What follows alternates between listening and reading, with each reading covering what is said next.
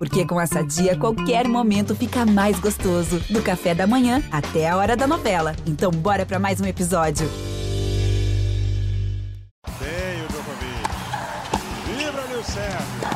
6 a 4 ele tem dois match points. Federer tem três match points. Mais um match point para Rafael Nadal. Serena Williams tem o duplo match point. Alô, amigos, chegando com mais uma edição do nosso Match Point, edição de número 102, o nosso podcast do tênis. Você sempre ligado conosco, né? Sempre lembrando, hein? ge.globo barra matchpoint para você consultar todas as nossas edições e notícias do tênis no ge.globo barra tênis. Hoje, segunda-feira, dia 14 de fevereiro de 2022, dia da estreia da chave principal do ATP 500 do Rio de Janeiro, nosso Rio Open, cobertura especial do Sport TV. Estaremos lá daqui a pouquinho. Estou gravando esse podcast a partir de 11h30 da manhã, né? Então, é, estaremos lá. É, a rodada começa na chave principal, quadra central, às quatro e meia da tarde. São três jogos na quadra central. E o Sport TV 3 já está mostrando para você, telespectador, para você acompanhar. É, vamos destacar hoje o Rio Open, a aposentadoria do gigantesco Juan Martín Del Potro, infelizmente não vem para o Rio de Janeiro, resolveu encerrar a carreira definitivamente na quadra mágica e emblemática do Buenos Aires Lau Tennis Club em Buenos Aires, em que ele foi derrotado pelo Federico Del Bonis. E vamos falar do primeiro título de simples na carreira de Felix Auger-Aliassime. Já tinha conquistado um título de duplas, mas o de simples veio agora, ganhou a ATP 500 de Roterdã, numa final em que ele bateu o Stefanos Tsitsipas, hein, por dois sets a zero e conquistou seu primeiro título de simples. Hoje eu tenho aqui a companhia de Narc Rodrigues e Ricardo Bernardes. Eu fiquei devendo para você que acompanha a gente o Ricardo Bernardes falando do Felix Auger-Aliassime. Na última edição o Ricardo não pôde estar com a gente, tinha um compromisso, só que nessa ele está junto com a gente aqui. E eu já vou começar com esse assunto é, da conquista do Felix Auger-Aliassime do ATP 500 de Roterdã. Ricardo Bernardes, meu querido, seja bem-vindo, um forte abraço para você. Surtiu efeito, finalmente, o, o, o trabalho do Felix Auger-Aliassime com o grande Tony Nadal. Ricardo, seja bem-vindo, forte abraço. Pois é, Eusébio, um abraço para você, um abraço para o Narco, para todo mundo que sempre está ligado com a gente. E, e, assim, querendo ou não, era algo que a gente já esperava há algum tempo, né? Tinha batido na várias vezes. Eu estava ficando com aquela marquinha de não chegar na chegar nas finais e não vencer, mas é inegável que dos últimos seis meses para cá o, o Aliassime evoluiu como jogador, né? Claro, o talento, a potência dos golpes, do saque, um forehand muito que é muito bom, que causa estragos no adversário, sempre teve ali, mas um pouco mais de consistência tática, consistência mental, isso tudo ele ele acho que deu aquele salto, sabe? Aquele salto de um excelente jogador para um grande competidor além de tudo. E fez uma grande campanha, né, Eusébio? Assim, ele bateu, ele passou pelo Murray, que a gente sabe que não está naquele Murray que a gente já viu, mas querendo ou não, é um grande competidor, é um cara que assusta quem está do outro lado quando está num dia que as coisas estão dando certo para ele. Ele, ele vence o Cameron Norrie num jogo muito equilibrado. O Norrie que também está jogando um bom nível de tênis, está muito próximo ali do top 10. E aí, semifinal, uma virada contra o Rublev, né, um, um jogo também disputadíssimo. E na final, aí Tsitsipas ele não tomou muito conhecimento, uma vitória tranquila. Lembrando que eles já se enfrentaram muito no juvenil e o, e o Aliassime levava melhor. Então, é uma vitória é, de um tenista que a gente já espera há algum tempo que se consolide no top 10, e de fato já acontece, ele já está algumas semanas aí entre os 10 melhores do mundo. Além disso, é muito legal o discurso dele, tranquilo, não, não se deslumbrando com a vitória, também não remoendo que ah, eu não conseguia ganhar, nada disso. Estou muito feliz de ganhar meu primeiro título num torneio onde eu joguei meu primeiro torneio profissional da ATP que me convidaram e tudo mais, e e vida que segue. É, como sempre falei, continuo falando, aposto muito no Aliassime. A gente, é bom lembrar que o Aliassime foi um fenômeno do tênis juvenil. Com 14 anos de idade, ele já figurava entre os 20 melhores do mundo. Foi um, chegou a ser o tenista que pontuou mais cedo no ranking. Depois ele foi superado pelo Varona, que a gente acompanhou alguns jogos no Sport TV recentemente, e, e essas últimas duas semanas teve um outro tenista que pontuou mais cedo que ele, agora me fugiu o nome, se eu lembrar durante a edição, eu, eu, eu falo sobre isso. Então, é, jogando um excelente nível de tênis, já demonstrado na Austrália, ganhando um pouco mais de consistência, continuando com um treinador antigo, que é o Fontaine, que está com ele, agregando o Tony Nadal. Eu critiquei um pouco a Emma Raducano recentemente, né? que após a vitória de um grande slam, ela dispensa um técnico que estava com ele há muito tempo para trazer um que para ela, ah, não, ele conhece mais o circuito, mas assim como ela não conhece, o antigo treinador dela também não conheceria, passaria a conhecer. Então, acho que ela poderia ter mantido o antigo treinador e agregado mais alguém ao seu staff. Foi mais ou menos o que a me fez. Os frutos estão vindo. A gente sabe que é um jogador talentosíssimo, muito jovem ainda, então tem um futuro brilhante pela frente. Pelo menos é assim que eu vejo. Legal, análise inicial aí do nosso Ricardo Bernardo. Se eu convocar aqui o Narco Rodrigues, forte abraço, Narco, para você, seja bem-vindo. É, Narco Rodrigues, eu estou olhando aqui, o resultado de quartas de final do Aberto da Austrália, do Olivier Aliassime, ele perdeu 6-4 no quinto para o Dani Medvedev, que foi a final e acabou perdendo para o Nadal. Ou seja, esse tipo de resultado dá uma confiança a mais para o tenista para seguir na temporada, sendo que esse é um resultado excelente, você chegar a uma fase de quartas de final de um grande slam e você perdeu no, no, no set final, assim, podendo ele poderia ter vencido, inclusive, esse jogo, ficou ali naquele detalhe, acabou dando o Medvedev. Narc, seja bem-vindo. Abraço, Eusébio, abraço ao Ricardo. Eu acho que esse tipo de resultado, mesmo com a derrota, é que fez com que ele tivesse a confiança necessária para vencer o Rublev e o Tsitsipas, dois tenistas top 10, é, em sequência. Né? Se a gente considerar que, né, obviamente, na final da Austrália, o Nadal foi o campeão, mas o jogo esteve na mão do Medvedev, né, e, e o Medvedev ali tem sido, nos últimos meses, considerado pelos próprios jogadores o melhor jogador do momento, e ele vai lá e perde 6-4 no quinto, né, mostra que ele já está, não digo pronto, mas a evolução dele é visível tá, em todos os aspectos, tanto físico quanto técnico e tático, lembrando que ele antes, o Ricardo vai lembrar disso, ele tinha problemas é, respiratórios, ele tinha algum problema que ele não aguentava os jogos em melhor de cinco sets, não aguentava. Coração, né? Ele, é, problema alguma coisa com o coração, alguma coisa assim que ele teve que passar até por um procedimento. Então, ele tinha um problema realmente de saúde que, pelo jeito, já foi resolvido. Está jogando bem os grandes anos, aguentando bem. E isso é a mostra de que o trabalho sempre buscou na evolução. Nunca me pareceu um jogador que fica remoendo, sabe, as chances perdidas e acabou, tem aquela chateação ali com a derrota, mas depois, dia seguinte, vamos trabalhar de novo e vamos embora, entendeu? E agora está subindo, está em franca, franca, franca evolução. E desses tenistas todos aí do top 10, olha, até o Medvedev, tá? Que, que é número dois do mundo aí, ele seja um jogador all-around, melhor, all-around que a gente chama, que pode jogar em todos os pisos, melhor até do que o Medvedev. Ele no Saibro, ele consegue jogar melhor do que o Medvedev. Hoje, o Medvedev já deu inúmeras entrevistas aí dizendo que não gosta de Saibro. Então, é, o Ogel Assimi, tendo essa característica, é um jogador que pode pontuar bem e bem em todos os torneios da temporada. Então, isso o ajuda para subir ainda mais no ranking. Eu acredito, óbvio, está muito cedo, né? Tudo que a gente fala aqui é um pouco de evidência, de adivinhação. Mas por tudo que ele já vem prometendo aí, né? Mostrando aí que pode realmente chegar lá em cima, o Aliassime tem tudo para acabar o ano no top 5 da ATP. Legal, legal. Felix Ogier Aliassime, que é um garoto que esteve no Rio Open, já que um dos nossos assuntos aqui dessa edição de número 102 é o, é o Rio Open, que está começando hoje. Pois não, Ricardo?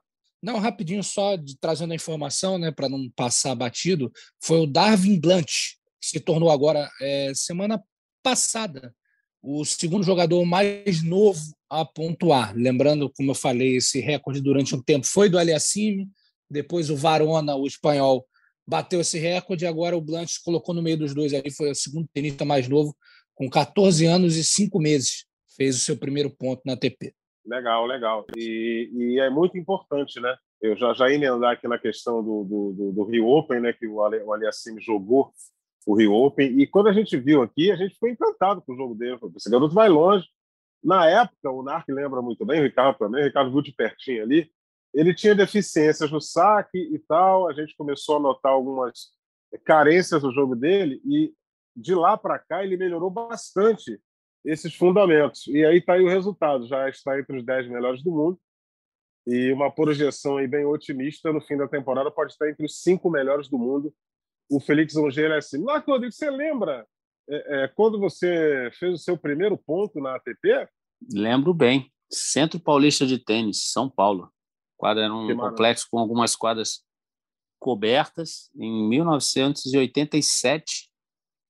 Eu não me lembro se eu já tinha feito 18 anos ou foi um pouco antes de fazer 18 anos, quando eu ganhei meu primeiro ponto. Lembro ou seja, bem.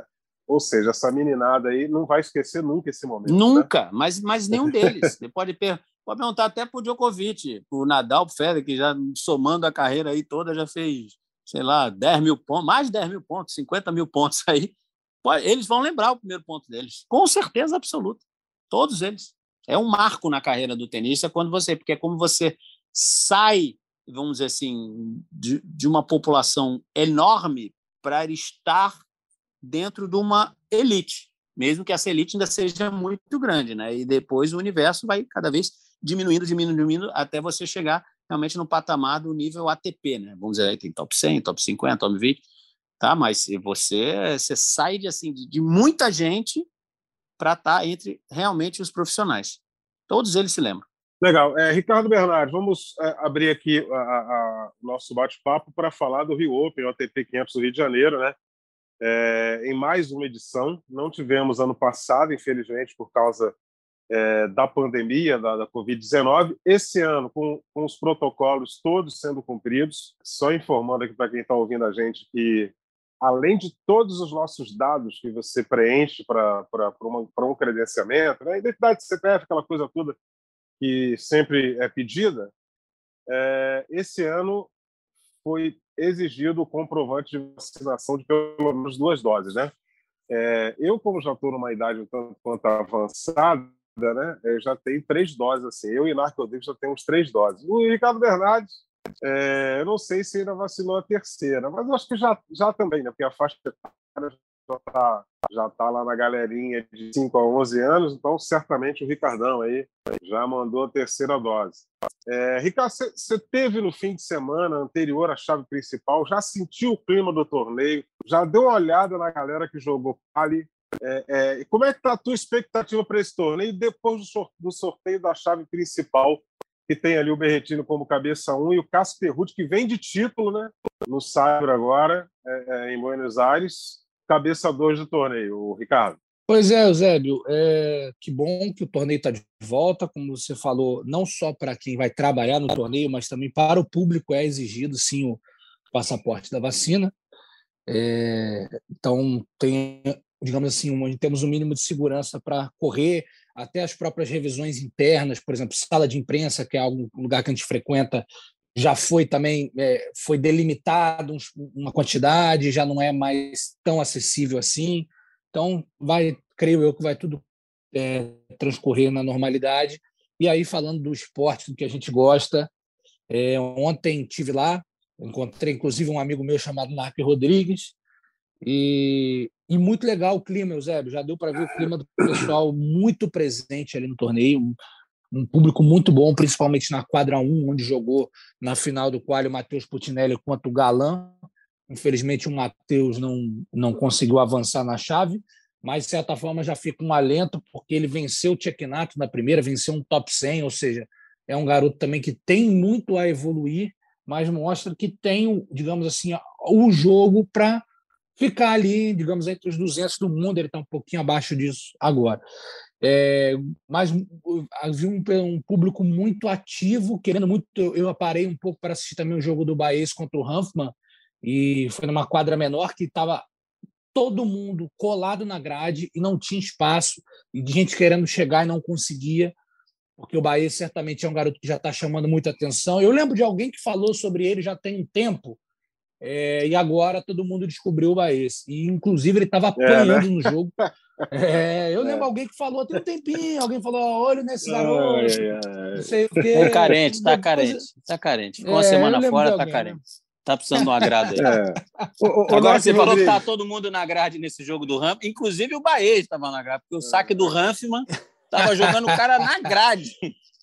Impressionante. E o Hanfman, olha, o Hanfman começou o jogo dando na bola e maltratando o Bahia.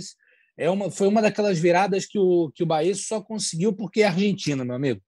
É aquele cara que não desiste, que vai, que luta, porque foi um jogo muito duro. O Hanfman estava jogando muito bem, até pelo até o momento que eu vi, me surpreendeu o placar final, mas conhecendo que é um tenista argentino do outro lado, nem tanto. Mas e aí vamos para agora para a chave principal. É claro, a gente fica sentido com. Nós vamos falar daqui a pouco da ausência do Del Potro, que tinha sido é, uma das grandes atrações do torneio. Inclusive, se você anda pelo Rio de Janeiro, você vê é, né, os cartazes de promoção do Rio Open. O Del Potro está em alguns deles. Né? Então fica aquele sentimento triste, até pelo Tim também, que era um outro jogador que nós já vimos aqui algumas vezes, mas tem um nível de tênis muito, muito grande, apesar de não estar naquele momento bom. E aí, na chave principal, ficou como grande atração Matteo Berretini, que vai ter todo um apelo, porque, para quem não sabe, ele é neto de uma brasileira. A avó do Berretini nasceu no Brasil, morou no Brasil, depois mudou para a Itália. A mãe do Berretini já nasceu na Itália, mas tem sim uma proximidade com o Brasil. E ele conhece um pouquinho, já veio para o Brasil outras vezes, sendo para jogar torneio no juvenil, sendo para passear. Então, ele até citou recentemente que ele veio a primeira vez para o Brasil com 10 meses. Então, tem toda um, uma ligação ali e pode sim fazer uma segunda rodada contra o Thiago Monteiro mas o Thiago Monteiro vai ter que passar pelo Baez, então não vai ser tão simples assim a vida para ter esse confronto entre o, o Berretini e o Thiago. É, fora isso. Se for Berretini e Baez, assim, também é duro para o Berretini. Não, muito duro. Isso aí não. não o Baez é um, é um garoto que eu acho que em breve nós vamos ver aí no top 50. Ele já está próximo disso, mas eu acho que consolidado. Ele tem. Vai ser inevitável as comparações com o Schwartzman, serão inevitáveis pela, pela Porque altura ele é muito baixinho? Dois.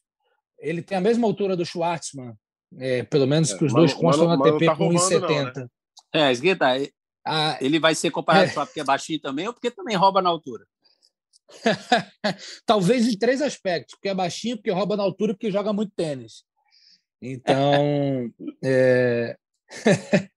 e aí, claro, uma outra grande atração para mim é o Alcaraz, que é um tenista que está jogando demais, como eu falei Caraca. em algumas edições anteriores aqui, fisicamente deu aquela encorpada, uma evolução muito grande que salta aos olhos.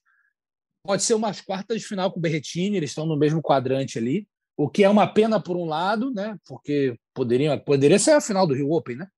É, acho que, né, Narc, é o Caraz e Berretini, uma final que seria uma final boa para o Rio Open, concorda?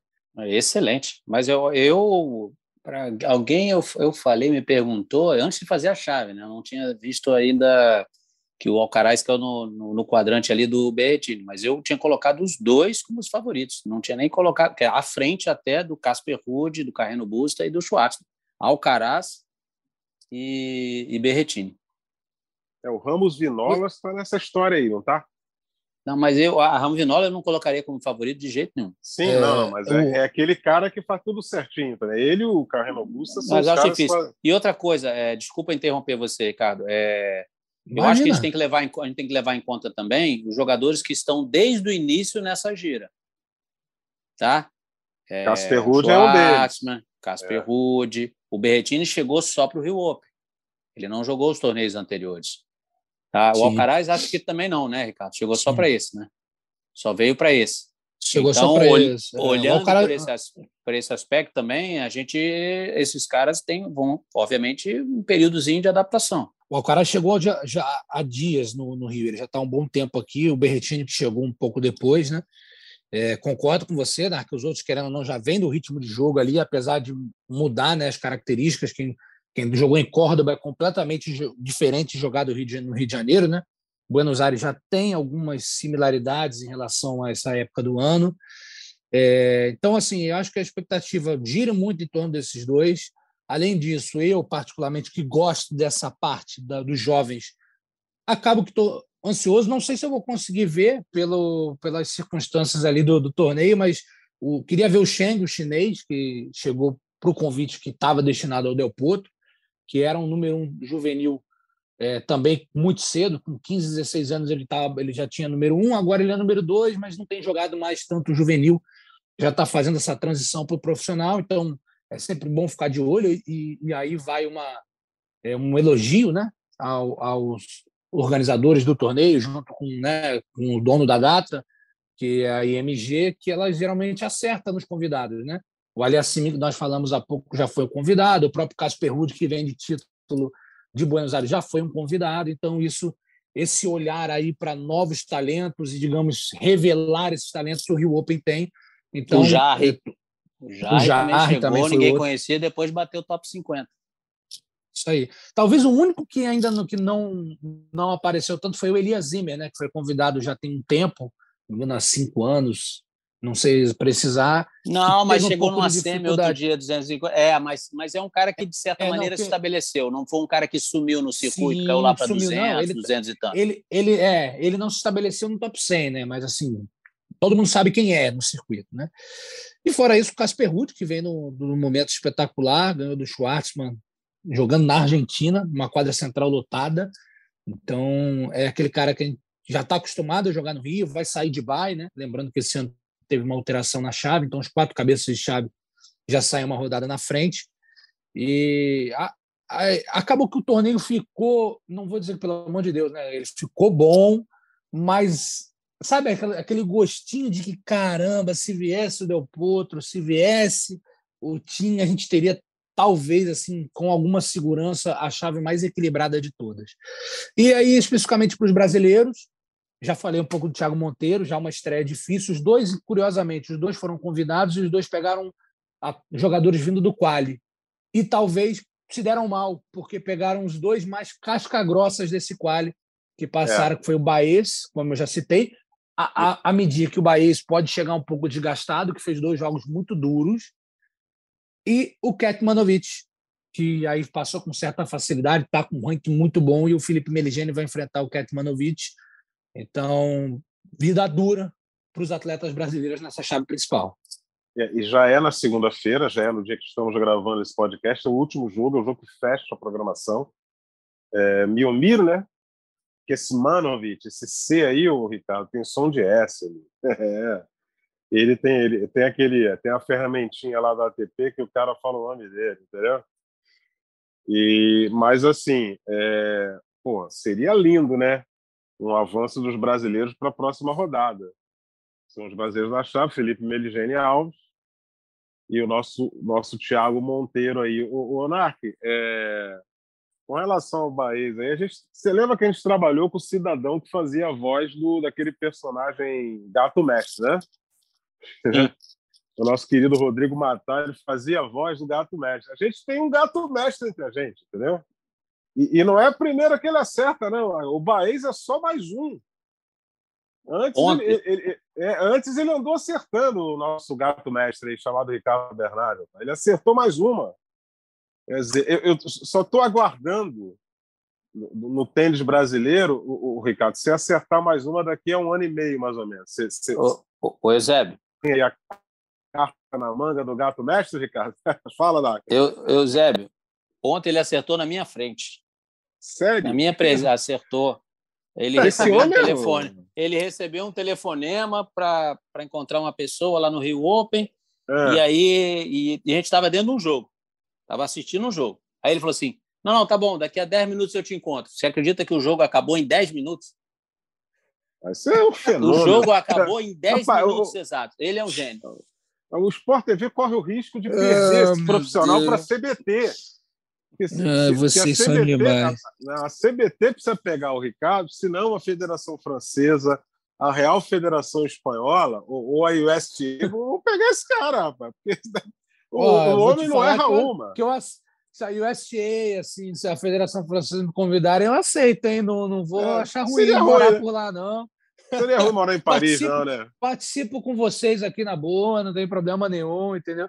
Ai, mas, ó, só para falar, eu, eu, no nosso grupo lá do, do, do WhatsApp, eu já mandei mais um que fez semifinal aí, hein? Já fica de olho nesse cara aí, depois a gente vai falar sobre ele. Eu quero, eu quero ver você errar na hora do saque 5-4. Eu quero ver você errar, porque aí vai ser lindo pra gente, entendeu? Aquele 5-4, 40 a 0. Eu quero ver se errar.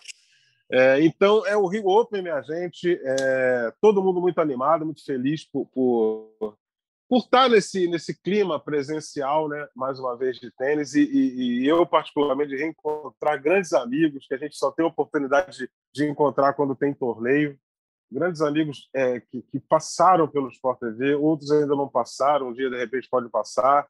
E amigos de outras, é, outros meios de comunicação que a gente sempre se encontrou em, em confrontos de Copa Davis, em, em US Open, em torneios é, por aí.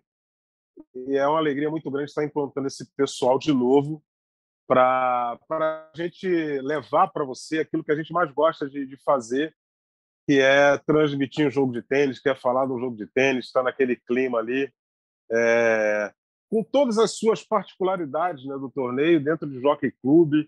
É, é para quem não, não tem a noção de como é uma transmissão de TV, às vezes a gente está ali na cabine e, e, tem um páreo acontecendo atrás da gente, porque a gente está dentro do Jockey Clube brasileiro e, e, praticamente tem páreo todo dia. Que é, é, muito legal a gente viver esse clima esportivo é, durante uma semana. É, o Ricardo sabe muito bem como isso funciona, é, até mais do que eu, porque o Ricardo, é, pela função que ele exerce, ele está circulando muito mais nas outras quadras. É, o Narc Rodrigues também está sempre, chega cedo, circula. Hoje mesmo é, a gente tem um jogo das nove da noite, mas certamente lá para as seis da tarde já vai estar por lá para ficar olhando o que está acontecendo de legal é, dentro do, do torneio nessa temporada 2022. Né? E a gente já, já pega esse gancho aí para falar do Del Potro. É, encerrou a carreira, o Del Potro, a gente sabe, né? a gente acompanha o Del Potro na rede social dele, a gente sabe da luta dele, das várias tentativas de, de, de, de, voltar para o circuito, de curar as lesões, é, de superar é, é, cirurgia. E, infelizmente não deu, né? É, o ritmo não permitiu. Ele, ele, ele jogou Buenos Aires, é, teve uma homenagem maravilhosa na quadra lendária do Buenos Aires, lá o Tênis Clube. E, e, ele acabou não, não, não vindo para o Rio de Janeiro, desistindo de vir. Né? É, é, o, o Narc, você que acompanhou a carreira desse fenômeno do tênis argentino, é, o que, que representou para você Juan Martín Del Potro é, desde o início até esse fim de carreira precoce, né? Porque ele poderia dar muito mais, porque é um jogadoraço de tênis, mas infelizmente o físico não colaborou, Narc. Olha, Zé, vou confessar para você, para vocês que estão assistindo a gente, para o Ricardo, para você, eu fiquei muito, mas muito triste mas muito triste assim. Eu, eu, tive algum não vou dizer ídolos na carreira, até de outros esportes, mas pessoas que quando se foram, quando iniciaram a carreira, que eu fiquei, fiquei realmente triste. E o Del Potro foi uma delas, porque o que esse rapaz jogava de tênis, o que esse rapaz era de era carismático, o que esse rapaz era adorado pelas uh, pelas multidões, pelo público do tênis no mundo, é alguma coisa assim, fica até difícil de descrever aqui, quantificar o quanto que esse cara era adorado. É, o que a gente a gente pôde ver ele aqui, né, jogando pela Argentina, não era um argentino jogando, era jogando pela porque Jogos Olímpicos, Copa Day, você joga não joga por si, você joga por um país e jogando pela Argentina e a torcida brasileira inteira com ele. Ah, então é, daqui a pouco eu vou só explicar como eu, como eu conheci o Del Potro, mas aí eu andei pesquisando aí que né, tem sempre essa rivalidade Brasil, Argentina, mas é aquele negócio, é, você ama e odeia, né? Porque os argentinos têm coisas que o brasileiro gostaria de ter e eles também, né, odeiam, amam a gente ou odeiam porque a gente tem coisas que eles gostam de ter. Então eu vou citar alguns exemplos, por exemplo, de grandes ídolos argentinos que tinham como ídolos brasileiros. O ídolo do Maradona era o Rivelino. O ídolo do Guilherme Vilas, no tênis agora, era o Tomás Koch. É, e outros grandes argentinos que fizeram a carreira aqui, o Weber, técnico de vôlei, jogando também aqui, né? o, atual técnico da seleção argentina, acho que é Marcelo Mendes também, do vôlei, fez a carreira toda aqui no Cruzeiro, no Brasil. Então, eu acho que essa história Brasil-Argentina, com o Del Potro, ela se apaga totalmente. Talvez seja até inspirou a gente a olhar mais carinho. Por que não? Né, admirar quando você tem um grande jogador, e não importa de, de que país que, que ele venha. Né? Então, eu fiquei realmente muito triste. E em relação ao Del Potro, eu sempre, né, até por força do nosso trabalho, a gente tem que estar sempre antenado, mesmo os torneios que o Sport TV não transmite, a gente tem que olhar a chave, buscar assistir, ver alguma coisa, procurar. E em 2006, 2006, exatamente nessa época, nem tinha o Rio ainda, da temporada de sai aqui na América do Sul, substituído por Dallas. Esse agora que foi nessa semana, mesma semana de Roterdã, que era em Memphis. E aí, eu olhando a chave de Memphis, eu vi um argentino, Del Potro. Mas peraí, argentino? Esse monte de torneio na América do Sul, no Saibro, o cara tá jogando na quadradura, nos Estados Unidos, inverno, coberta. Aí eu comecei a prestar atenção. E foi quando eu descobri o Del Potro. Até então eu não sabia da existência dele. Eu soube por aí, olhando uma chave, pô, me chamou a atenção. Como é que pode esse cara? E aí eu comecei a acompanhar. E realmente foi o que foi. E só para não estender muito, só finalizar, além de tudo isso que a gente elogiou aqui como jogador, né, como pessoa do Potro, a força de vontade desse cara. A gente elogia tanto Nadal, Djokovic, esses caras que tem, são resilientes, não sei o quê. Olha o que esse rapaz fez de força para jogar.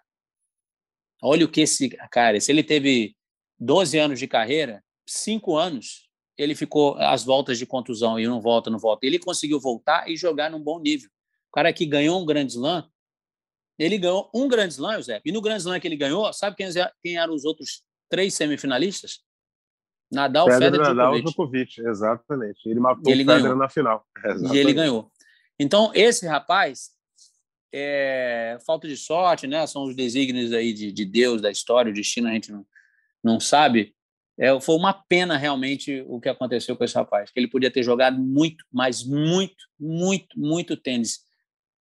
Ele jogou muito tênis, só que infelizmente para a gente, inclusive, por um breve período, porque seria maravilhoso ter esse cara jogando também quase 20 anos de carreira, como tem aí Djokovic e Nadal e o Federer, ainda mais que é um pouquinho mais velho. É uma pena, eu confesso que eu fiquei realmente triste. Eu gostava demais, demais de ver o Del Potro jogando. Tá? Gostava muito, muito, muito, muito, muito. Mesmo com todas as limitações, meio grandão, mas aquele forehand, porque não era só o forehand, era muito mais. A gente fala do forehand do Gonzalez e só. Fernando Gonzalez, é. chileno ex-jogador. Mas o Del Potro era mais do que só o forehand, era impressionante, mas era tudo era como ele jogava, como ele se portava, a atitude, era uma coisa assim fantástica. E uma pena, realmente, uma pena que ele não tenha conseguido vir para se despedir no, no Rio Open. Uma pena. Eu confesso que eu fiquei bem triste.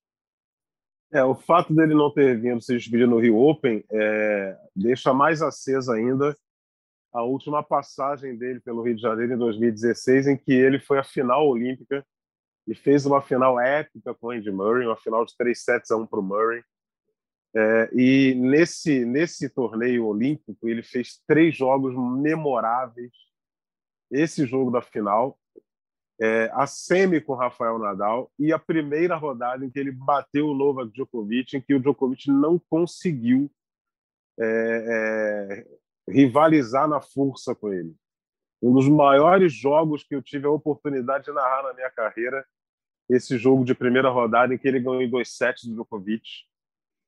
E, e, eu posso colocar os outros dois também, a semi com Nadal, que foi fantástica, e a final com o Murray, que foi um negócio inesquecível, que aquela quadra estava uma loucura lá no Parque Olímpico, e as pessoas vibravam o tempo inteiro. Né? E, e ainda tive a oportunidade de vê-lo numa Copa Davis, dando um ponto importantíssimo para a Argentina, empatando o confronto em 2 a 2 e levando para o quinto, em, em, que a Argentina conquistou a Copa Davis pela primeira e única vez até hoje na sua história. Uma escola de tênis tão importante não poderia estar é, até hoje sem uma conquista de Davis, e o Del Potro foi fundamental para essa conquista. É, eu só tenho a dizer o seguinte aqui: obrigado, Juan Martins Del Potro. Você realmente é, levou o esporte tênis a, a, um nível excepcional. Você pode ser colocado no Olimpo desse esporte, assim como grandes nomes que a gente poderia ficar citando aqui durante uma semana. Ricardo Bernardi, você que também teve a sua oportunidade, né, e, e, e que privilégio de acompanhar a, a carreira de Juan Martins Del Potro, o que ele representou para você, tirando esse forehand que é do mesmo nível do seu, né, o, o Ricardo? É, acho que o dele está um pouquinho acima, mas assim, no, nos detalhes, entendeu? É, né? exatamente. Olha, a diferença não é na força, não. A diferença é que o Del Potro vai dentro do Ricardo vai fora. É, só é, essa. É, um é, detalhe, é um cruel, detalhe. Narco, é um detalhe. Mas agora, eu, eu, falei algumas vezes, até quando a gente fazia um programa no Sport TV chamado Giro Sport TV, que eu tinha oportunidade de, de estar tá lá comentando coisas sobre tênis, que três argentinos eu queria muito que fossem brasileiros, assim, que era o Messi, né, obviamente, o Papa e Juan Martín Del Potro. Cara, eu sou eu sou muito fã do Del Potro, é, por tudo, assim, não só pelo que ele joga dentro de quadra, mas como o Narco falou, pela atitude, pelo comportamento, pela fibra. Era um cara que envolve torcida de qualquer qualquer parte do mundo.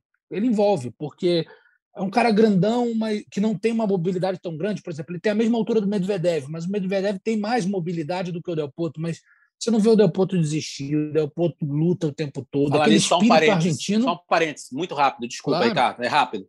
Que jogo seria Medvedev e Del Potro, hein? Pois é, imagina. e aí ele tem a, a, fibra, a garra argentina, um cara pô, grandão que pega forte na bola demais. E, assim, é, você citou a Rio 2016, Eusébio, e, e a gente teve, eu tive a oportunidade de cobrir vários torneios de tênis no local. E desses tenistas que estão em atividade aí, vencedores de Grand Slam, né? é, a não ser o Medvedev, que é recente, mas antes do Medvedev, é, só, só faltava eu ver um ao vivo, e era o Del Potro, e eu consegui na Rio 2016, e como o Eusébio já citou, talvez tenha sido o maior torneio olímpico da história na chave masculina, em termos de qualidade de jogos. Faltou um elemento nesse torneio, importantíssimo, mas é, a quantidade de jogos memoráveis que nós tivemos foi enorme. E o Del Potro, eu estou até aqui na frente, eu abri, que eu recebi recentemente um, digamos, um gráfico dizendo a quantidade de lesões que o Del Potro teve e o ano. Né? Aí, coisas básicas, tipo, ah, punho direito em 2009, 2010, ombro direito em 2011, nas costas em 2007, 2008, na, no lado esquerdo do quadril em 2011, no joelho, no joelho esquerdo 2013, joelho direito 2018, 2019, é, na virilha 2018, no abdômen 2009 e talvez ali que tenha mais um incomodado que foi o punho esquerdo em 2012, 2013, 2014, 2018. Como o Narc falou, assim, ele teve no mínimo metade da carreira é, ceifada por conta das lesões e ele conseguiu. Ele é um cara, se você olhar o retrospecto dele contra o Big Four, vamos incluir o Andy Murray nessa, é tudo parelho. Então é um cara que se tivesse, se fosse saudável, né, se conseguisse se manter saudável, é, talvez para mim é, teria aí mais uns três, quatro títulos de Grand Slam, porque nesses jogos grandes ele crescia ainda mais. Quando ele pegava um Federer, quando ele pegava um Nadal, quando ele pegava um Djokovic, ele conseguia elevar o nível de jogo dele. Né? Tinha uma arma mortal que era o forehand, além de tudo, sacava de uma forma absurda. É, antes da primeira lesão grave no punho, ele ainda conseguia bater bastante o backhand, não era uma arma de definição, mas conseguia né, se manter muito bem no ponto. Depois ele mudou um pouco a característica. E, inclusive, essa luta dele para tentar voltar vai virar um documentário, né? E, e certamente, assim como o do Murray virou, e você mostra que é um cara que quer muito jogar, mas que de certa forma ainda consegue, o Del Potro, acho que ficou evidente nesse último jogo que contra o Del Bonis que não, não havia mais condição. E, e acho que por isso que ele, ele desiste do Rio Open. Eu acho que ele até viria, mas a comoção foi tão grande naquela quadra central ali de Buenos Aires, a atmosfera de uma despedida foi tão. Eu tô até arrepiado nesse momento, porque eu vi o, o jogo e eu vi aquela atmosfera e me lembrou muito aquela vez que o Guga joga e o Guga dá uma entrevista chorando no fim, fala que não é que ele não queria mais, é que ele não consegue mais. E acho que o Del Potro, aquele, aquela atmosfera ali, o contaminou de certa forma, que seria injusto ele se despedir em algum outro lugar. E principalmente, apesar de tirarmos de lado a rivalidade Brasil-Argentina, principalmente no Brasil, né? Seria injusto uma despedida aqui. Eu acho que é o único lugar que ele poderia despedir e que não ficasse né, esse sentimento de pô, depois daquilo tudo, seria no US Open. É uma pena que isso aconteceu, ainda é, pelo grande jogador que ele é, pelo carisma que o Del Potro tem, inclusive na Rio de 2016, quando ele ganha a medalha de prata, na sequência ele dá uma entrevista falando do público, que era maravilhoso. Apesar de ter muito argentino aqui, ele falava: Eu vi os brasileiros torcendo por mim, eu me senti em casa. Então, todo o público do mundo inteiro tinha um carinho enorme por ele, tem um carinho enorme por ele, e a gente ainda fica mais sentido depois de ver né, as notícias de que, não que eles digamos assim, né, a gente está passando por um drama financeiro, mas que boa parte da reserva que ele conseguiu com a brilhante carreira, por uma sequência de investimentos ruins do pai, ele perdeu boa parte, ou seja, era um cara que, além de tudo, é, pô, seria importante para ele jogar ainda um pouquinho mais e, infelizmente, não vai conseguir. E mais, infelizmente, ainda para a gente, que eu estava doido para ver o Del Potro de novo, mesmo não vendo mais aquele Del Potro, ter aquele cara em quadra seria fantástico. É uma carreira que se encerra, como todas, várias se encerram, mas fica naquele gostinho de, cara, onde é que esse cara poderia chegar? E eu acho que ele chegaria muito mais longe. É, realmente uma pena aí o Del Potro parar tão antes do tempo, mas é, fica na memória de todo mundo que pôde acompanhar a carreira dele, momentos memoráveis. E olha, ele foi campeão do US Open em 2009, ele começou a enfrentar essa séria, essa série de lesões, né, para ser mais preciso, e ele ainda chegou a voltar a uma final do Aberto dos Estados Unidos em 2018, ou seja, nove anos depois, ele foi para a final. Ele perdeu, mas ele estava lá na final. E na volta ele ganhou o Indian Wells do Federer, que é um torneio importantíssimo. A Indian Wells hoje você pode considerar um quinto Grand Slam. Né? Um pouquinho menor, mas um torneio que paga muito bem, um torneio muito grande. E ele ganhou é, do Federer e, ainda chegou à, final do US Open. E aí não, não, não deu para ele. Quer dizer, é, o gigantesco, gigantesco Juan Martín Del Potro encerra a sua carreira e a gente só tem a agradecer por tudo que ele fez dentro de quadra e tudo que ele levou para esse esporte chamado tênis é, vai ficar na memória. Se ele pudesse vir ao Rio de Janeiro, não, não precisa, ser, não precisa vir para jogar, não. Se ele pudesse vir nessa edição agora para marcar presença lá, dar um tchau para a galera como um convidado, a gente ficaria muito feliz de ver o Del Potro de perto aqui no Rio de Janeiro. Fica aí uma dica para quem do Rio Open está ouvindo a gente aqui nesse momento no nosso podcast. Mark Rodrigues e Carlos Bernardes, é... preparados para a maratona semanal aí, para essa semana no Rio de Janeiro? Lembrando a galera que que é cabeça de chave principal aí, Berretini, Rune. É, não vai rolar carnaval esse ano, não, hein? Carnaval, negócio de desfile, de bloco, essa coisa aí, só para abril. Então não tem essa mas... desculpa de perder primeira rodada e ir para festa, hein? É, mas essa notícia aí tá, tem que ver se o Benoit Pé tá sabendo, né? Pô, eu estava é pensando é mais nisso. preocupante aí. Ele já jogou em São Paulo sem saber que era quadra de cyber. Mas eu garanto para você que tudo que ele gosta ele está tendo no Rio. Hotel bom, clima legal, sol, praias bonitas, belas mulheres. E eu é, tenho é, informações é, de bastidores aí que é um é. grande admirador de um bairro aqui no Rio de Janeiro, para quem não conhece, que é de Santa Teresa, um bairro conhecido pelo, por uma, digamos assim, uma rede ampla de bares disponíveis né? aí. É, Boêmio. É, eu estou sabendo que ele gosta muito de Santa Teresa. Exatamente. E não está longe, não. Não está muito longe dali, não. É rapidinho, né? Ah, esse grande Benoit Pé.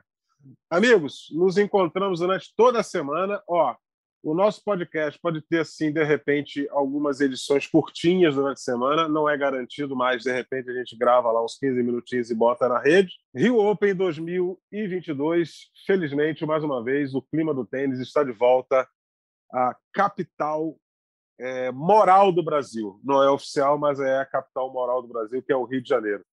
Obrigado, Narco Rodrigues. Obrigado, Ricardo Bernardes. Semana que vem estaremos de volta com a nossa edição de número 103 do nosso Match Point ge.globo para você dar aquela conferida ge.globo barra para você ficar bem informado sobre as notícias do esporte da bolinha amarela.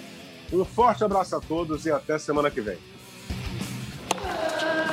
Combinação de saque e voleio para fechar o jogo em 2 sets a 0.